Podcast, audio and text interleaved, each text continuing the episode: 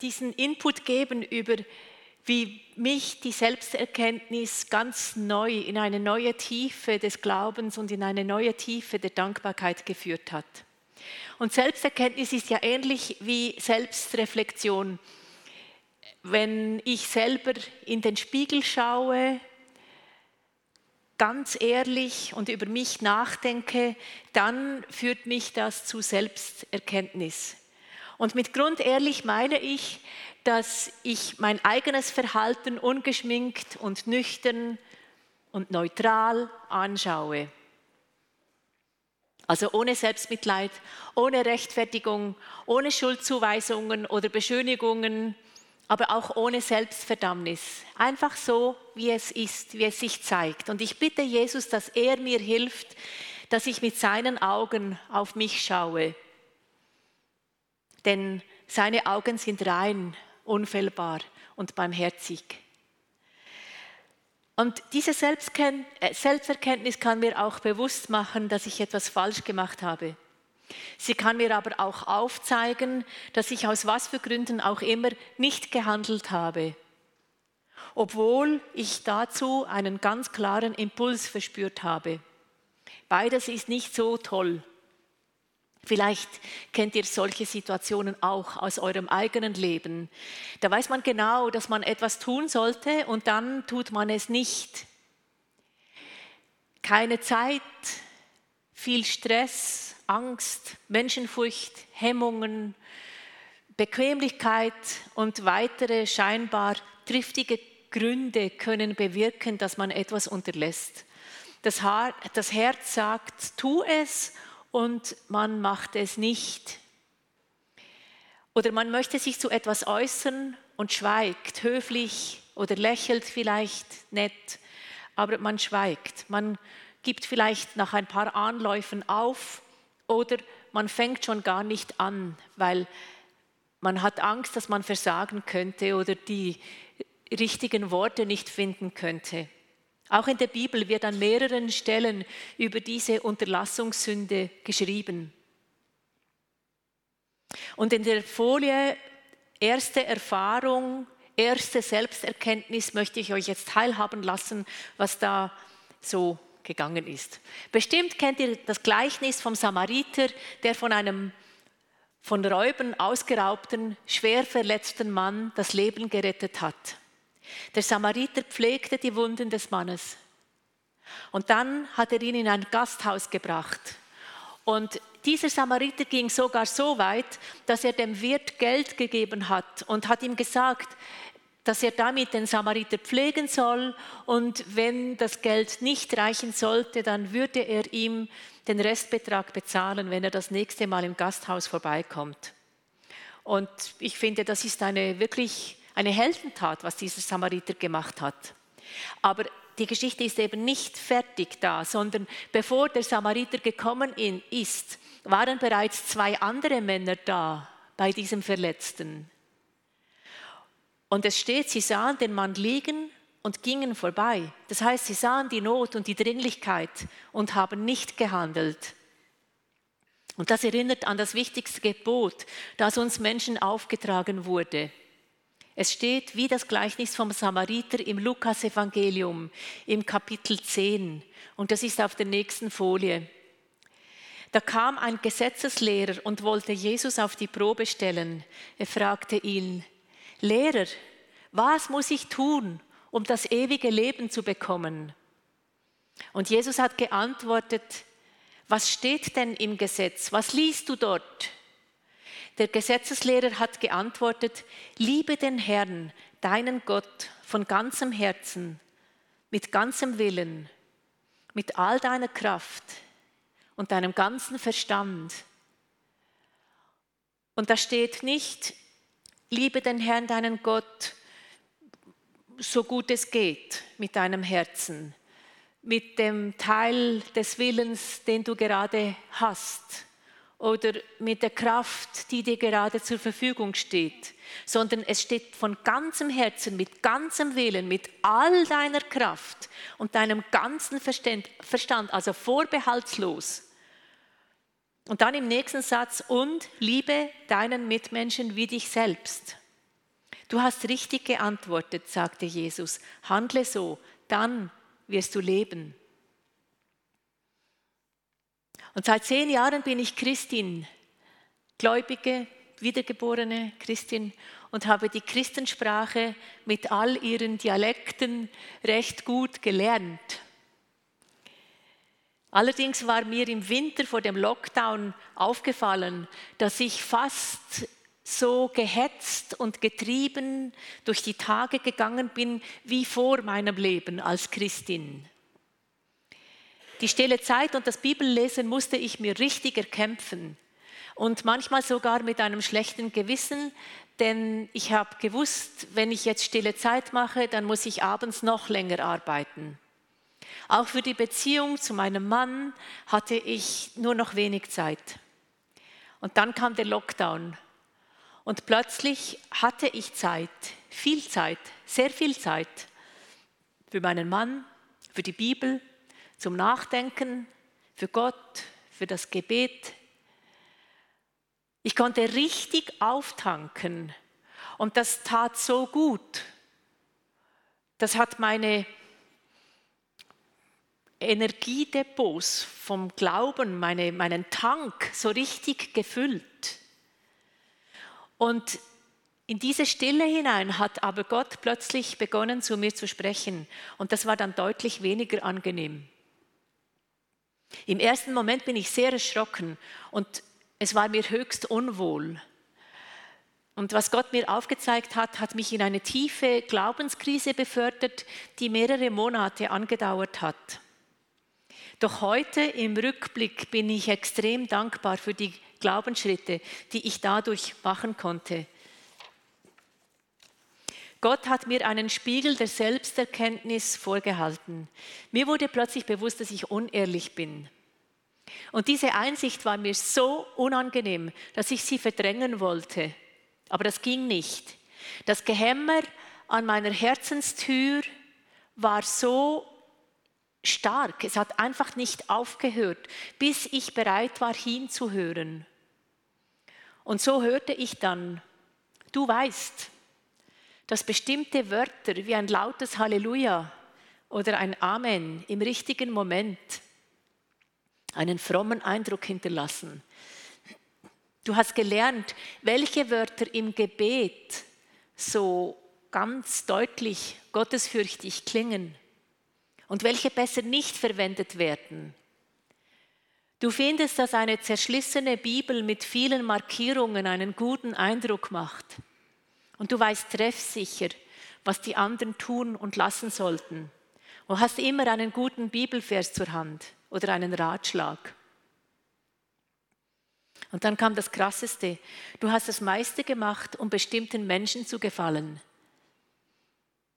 Ja, natürlich liebst du Jesus Natürlich sagst du, dass du Jesus an die erste Stelle setzt, aber schauen wir einmal ganz ehrlich in die Tiefe deines Herzens. Dort im ganz Verborgenen, im ganz Intimen ist dir Jesus wirklich wichtig, wirklich sehr wichtig. Da lebst du, was du sagst. Da kommt Jesus an erster Stelle. Da bist du ihm tatsächlich treu. Aber aber kaum bist du in der Gemeinde und unter Menschen wird es schwierig. Dann schaust du von Jesus weg auf die Menschen.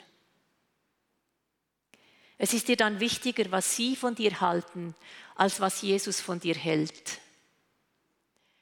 Du wirst bei den Menschen angesehen und beliebt sein.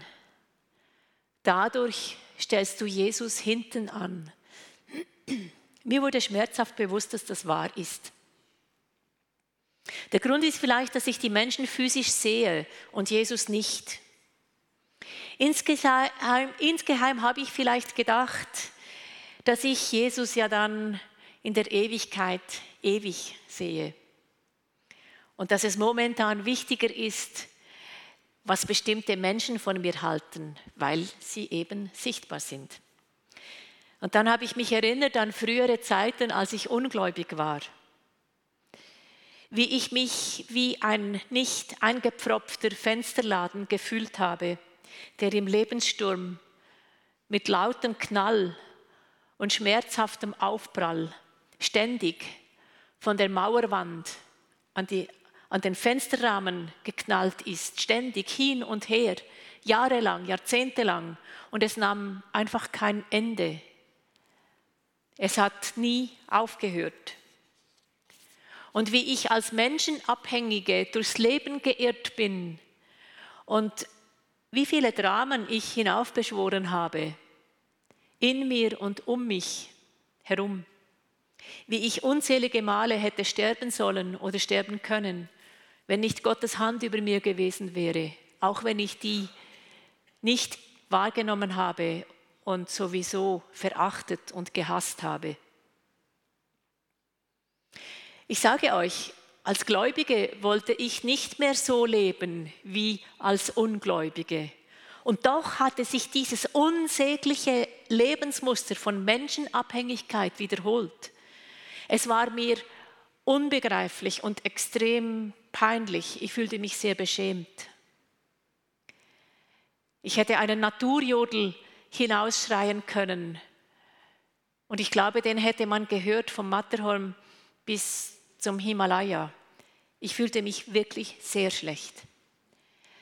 Und dieser Spiegel der Selbsterkenntnis hat mir die Tiefen meines Selbst aufgezeigt. Wisst ihr, diese, diese Grotten, diese Gruben, diese Grabeskammern, die man gar nicht sehen will, weil sie so unerträglich sind.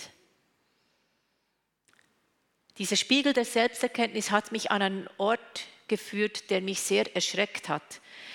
Ein stockdunkler Keller und in unregelmäßigen Abständen ist Wasser von den Wänden heruntergetropft und sonst war nichts außer mir. Und ich war ein Haufen Unvermögen. Aber wohlgemerkt, ich sage das ohne Selbstmitleid, ohne falsche Koketterie. Im Gegenteil, ich bin sehr dankbar, dass mir der Heilige Geist das aufgezeigt hat, diesen Ort gezeigt hat, auch wenn er sehr unangenehm war, unschön. Als Frischbekehrte hatte ich verstanden gehabt, dass ich mich radikal von meiner Vergangenheit abwenden musste, wenn ich mit Jesus verwachsen wollte. Und das wollte ich natürlich. So habe ich mich entschieden, mein ganzes Leben Jesus zu weihen, jeden Lebensbereich.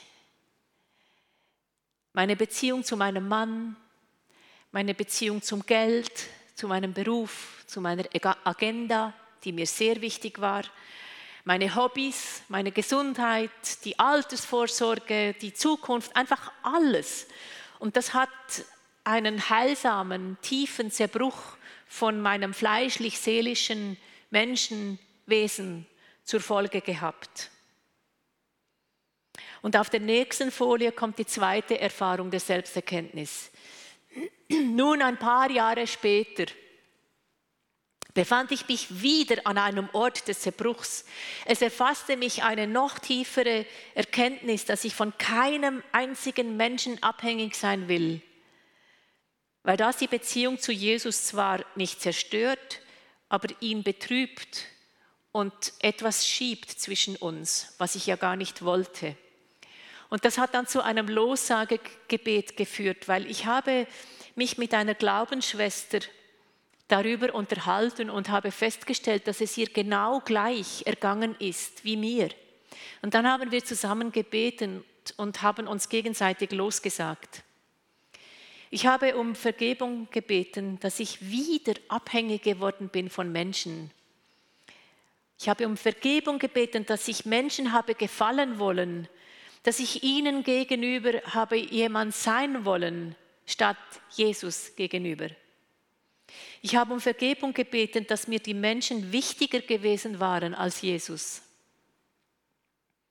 Und ich bat um Vergebung, dass ich so oft angepasst und unehrlich gewesen war, nur um gut anzukommen. Mich versteckt habe hinter Menschenfurcht oder Menschengefälligkeit.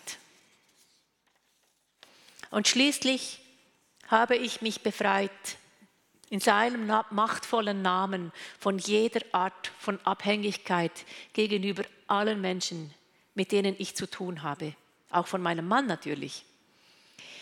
Ich entschied mich, dass Jesus fortan wirklich und wahrhaftig meine Nummer eins sein sollte, sowohl in meinen Gedanken wie auch in meinen Gefühlen, wie auch in allen meinen Handlungen. Und zwar im Sichtbaren wie auch im Verborgenen, im Großen wie im Kleinen. Ich wollte, dass Jesus mit Freude auf mich blicken kann, dass er zufrieden ist mit mir und ich wollte das in meinem Herzen auch spüren. Und das ist seither, also nicht Knall auf Fall, das hat schon ein Weilchen gedauert, aber das ist jetzt schon monatelang wirklich der Fall, dass ich ganz frei bin von dieser Menschengefälligkeit. Und dieses Lossagegebet, in dem die göttliche Ordnung wiederhergestellt wurde, hat viel verändert in meinem Leben auch in meinem Glaubensleben. Ich bin viel entspannter unterwegs, auch fröhlicher. Und ich bin frei und ziemlich mündig geworden. Frei von der Meinung anderer und frei, mich furchtlos einzugeben, ob es nun gut ankommt oder nicht. Wenn mich heute jemand lobt, dann freut mich das. Aber ich bin nicht mehr abhängig vom Lob. Ich mache keinen Millimeter mehr um gut anzukommen. Auf der nächsten Folie stehen die Verse vom zweiten Korintherbrief aus dem Kapitel 3, die Verse 17 und 18, und die sind zu meinem wirklichen Lieblingsvers geworden. Der Herr aber, von dem dieses Wort spricht, nämlich Jesus Christus, wirkt durch seinen Geist. Und wo der Geist des Herrn ist, da ist Freiheit. Und wo der Geist des Herrn ist, da ist Freiheit. Ich habe diesen Vers in einer ganz neuen Tiefe erfahren. Diese Freiheit im Geist, diese Freiheit von den Menschen, diese Freiheit von den Meinungen der Menschen, das, hat, das ist unbeschreiblich, dieses Gefühl. Und es war für mich doppelt schön, weil früher in der Esoterik hatte ich, wie die meisten Esoteriker, den Eindruck, dass Christen eben gerade unfrei sind, weil sie ja meiner Meinung, meiner damaligen Meinung nach alle Dinge, die Spaß machen könnten, nicht mehr tun können. Und ich habe da erlebt, dass das eine riesengroße Lüge ist, dass das überhaupt nicht wahr ist. Wo der Geist des Herrn ist, da ist Freiheit. Wir alle sehen in Christus mit unverhülltem Gesicht die Herrlichkeit Gottes, wie in einem Spiegel. Dabei werden wir selbst in das Spiegelbild verwandelt und bekommen mehr und mehr Anteil an dieser göttlichen Herrlichkeit. Ist das nicht wunderbar? Ist doch wirklich grandios. Und das bewirkt der Herr durch seinen Geist, der uns allen zur Verfügung steht. Ich habe mich ganz neu entschieden, Jesus nachzufolgen, kühn und mit nur einem momentanen noch Vorbehalt. Ich bin nämlich noch nicht ganz sicher, ob ich bereit wäre, so ganz auf Tutti zu gehen und für Jesus zu sterben, wenn ich verfolgt würde, so wie das viele verfolgte Christen tun. Das macht mir einen, einen ganz tiefen Eindruck. Oder wie es auch Paulus in der Apostelgeschichte gesagt hat, als er sich auf seiner dritten und letzten Missionsreise befand. Und das steht auf der nächsten Folie. Von Tyrus fuhren wir nach Ptolemais. Dort war unsere Schiffsreise zu Ende. Wir besuchten die Brüder und Schwestern am Ort und blieben einen Tag bei ihnen. Am anderen Morgen gingen wir zu Fuß weiter und erreichten Caesarea. Dort kehrten wir im Haus des Evangelisten Philippus ein. Nach einigen Tagen kam aus Judäa ein Prophet namens Agabus. Er trat in unsere Mitte, nahm Paulus den Gürtel ab, fesselte sich damit die Hände und Füße und sagte, so spricht der Heilige Geist, den Mann, dem dieser Gürtel gehört, werden die Juden in Jerusalem genauso fesseln und ihn den Fremden ausliefern, die Gott nicht kennen. Als wir das hörten, flehten wir und ebenso die Brüder und Schwestern am Ort Paulus an, nicht nach Jerusalem zu gehen. Er aber sagte, und das finde ich so beeindruckend, er aber sagte, warum weint ihr und macht ihr das Herz schwer? ich bin bereit, mich in Jerusalem nicht nur fesseln zu lassen, sondern auch für Jesus, den Herrn, zu sterben. Da Paulus sich nicht umstimmen ließ, gaben wir nach und sagten, wie der Herr es will, so soll es geschehen. Ein paar Jahre später starb Paulus tatsächlich für seinen Glauben. Er wurde geköpft. Auf der nächsten Folie ist die dritte Selbsterkenntnis, die Folge des erneuten Zerbruchs. In unserem Heilsarmee-Chor, in unserer Heilsarmee-Kirche, ich bin ja in, in, in der Heilsarmee äh, in einem Vorort von Zürich geistlich zu Hause. In Deutschland habt ihr auch die Heilsarmee, aber ihr kennt vor allem die Sozialwerke. Und die Heilsarmee hat einerseits die Sozialwerke und andererseits die geistlichen Chor, also Leiber, könnte man sagen. Und ähm, die Heilsarmee in Deutschland ist weniger bekannt als in der Schweiz, aber in der Schweiz haben wir 55 Chor, also Kirchen. In Deutschland kennt man vor allem die Heime und auch die Arbeit an den bedürftigen Straßenarbeit und so.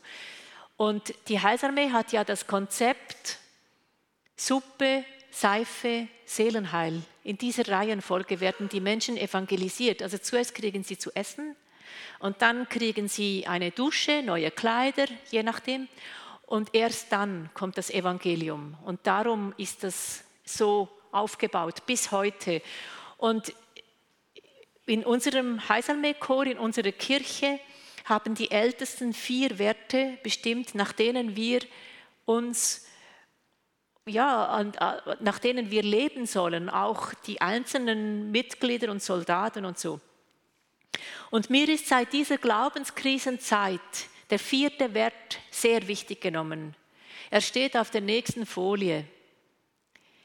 Eure Rede aber sei ja, ja, nein, nein. Und das ist so ein Sätzchen, oder? Ist nicht so schwierig zu verstehen. Eure Rede sei ja, ja, nein, nein. Und äh, wenn für uns ein Ja, ein Ja und ein Nein ein Nein sein soll, ist der Auftrag an uns alle ja völlig klar. Dann dürften wir lernen, grundehrlich zu werden in allem. Und das ist manchmal herausfordernd. Aber zum Glück dürfen wir auch hier mit einem barmherzigen Gott rechnen, der vergibt und vielleicht manchmal auch ein wenig schmunzelt über unsere Ungeschicktheit. Und das bedeutet, dass wir üben dürfen, zu Hause, hier, ihr, wir alle, überall, wie wir grundehrlich und freundlich miteinander umgehen können bei jedem Thema. Ein Leben ohne große und kleine Lügen, ohne Notlügen oder ertappt werden Lügen oder Höflichkeitslügen oder schlechtes Gewissen Lügen, Schönreden Lügen oder sich herausreden Lügen oder sich gut darstellen Lügen, Verharmlosungslügen und was es noch so alles geben kann an diesen Lügengebilden. Einfach ohne das freundlich und grundehrlich miteinander umgehen. Und das ist eine Schulung, da bin ich dran und da sind wir wahrscheinlich alle dran. Und gerade Corona ist ein gutes Terrain, um das zu üben.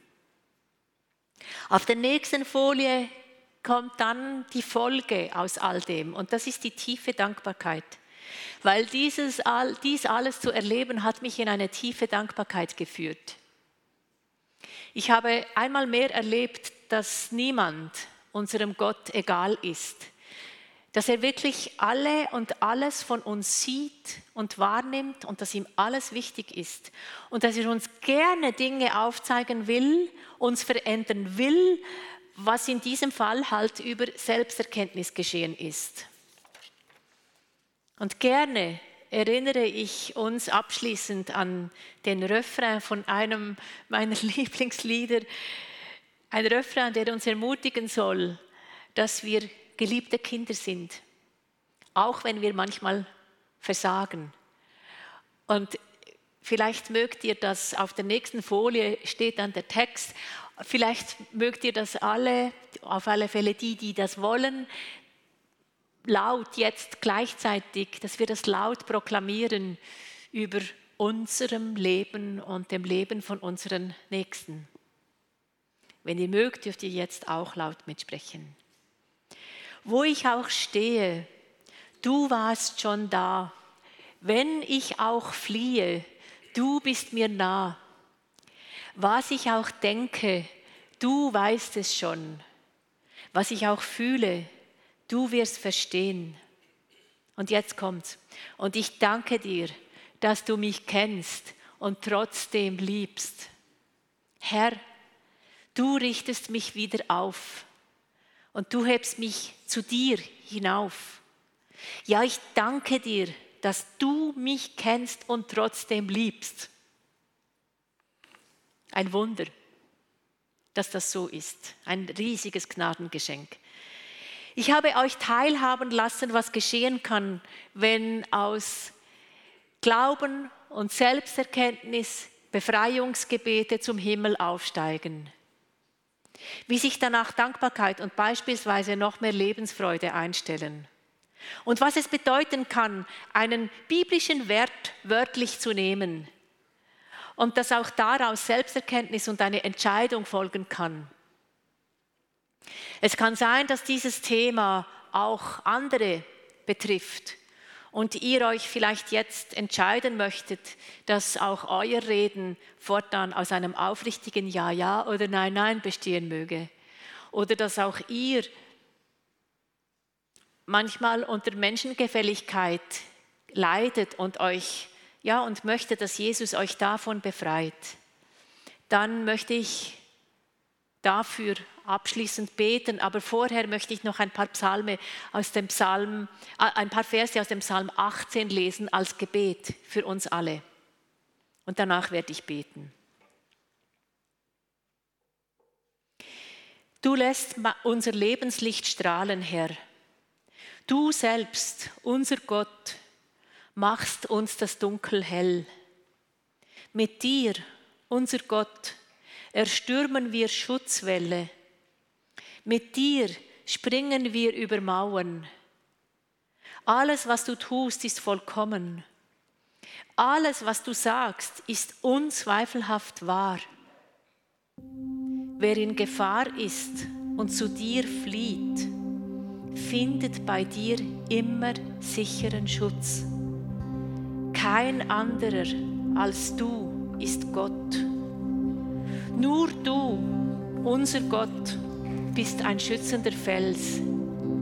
Du allein bist es, der uns Kraft zum Kämpfen gibt und einen geraden, gut gebahnten Weg. Du machst unsere Füße gazellenflink und standfest auf allen steilen Gipfeln.